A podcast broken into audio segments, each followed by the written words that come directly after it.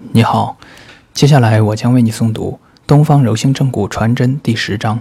腰椎屈曲，撤力松筋。腰椎的结构与功能特点。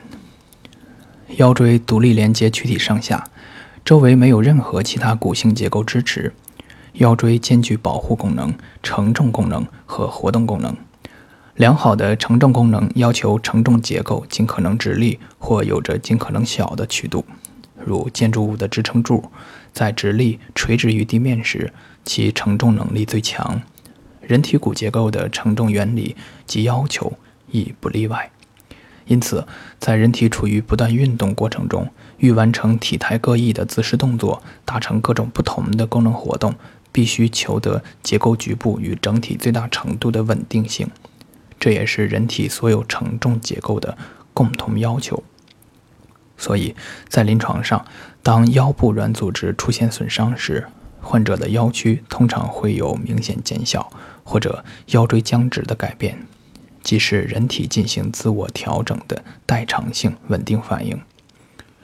具有良好活动功能的结构，通常拥有合适的运动阶段，以及相对较大的腰屈表现。较多节段的存在与较大的腰屈，可以增强其活动的总体幅度与范围；而节段较小的腰椎，其活动的速度会较快，但其活动幅度相对减小。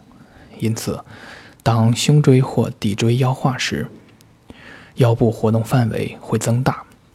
但同时腰部软组织需要付出更大的努力来支持腰部活动的力量、速度。及其稳定性，而当第五腰椎完全底化时，剩下的四节腰椎若要完成与拥有五节腰椎同样幅度的活动过程，每节椎体的运动幅度显然需要增大，腰椎间盘就要为此做出更多的应力贡献。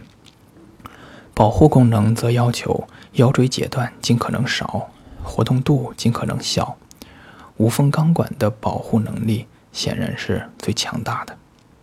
因此，腰椎的上述三项功能对于对应于结构状态的要求，其侧重点迥异，甚至相互矛盾。健康的腰椎在结构上必须满足上述三项功能相对合理的均衡要求。临床上，面对症状各异的腰病患者，从生物力学角度出发，我们也应该从这三个方面下手。分析病情，辩构论治。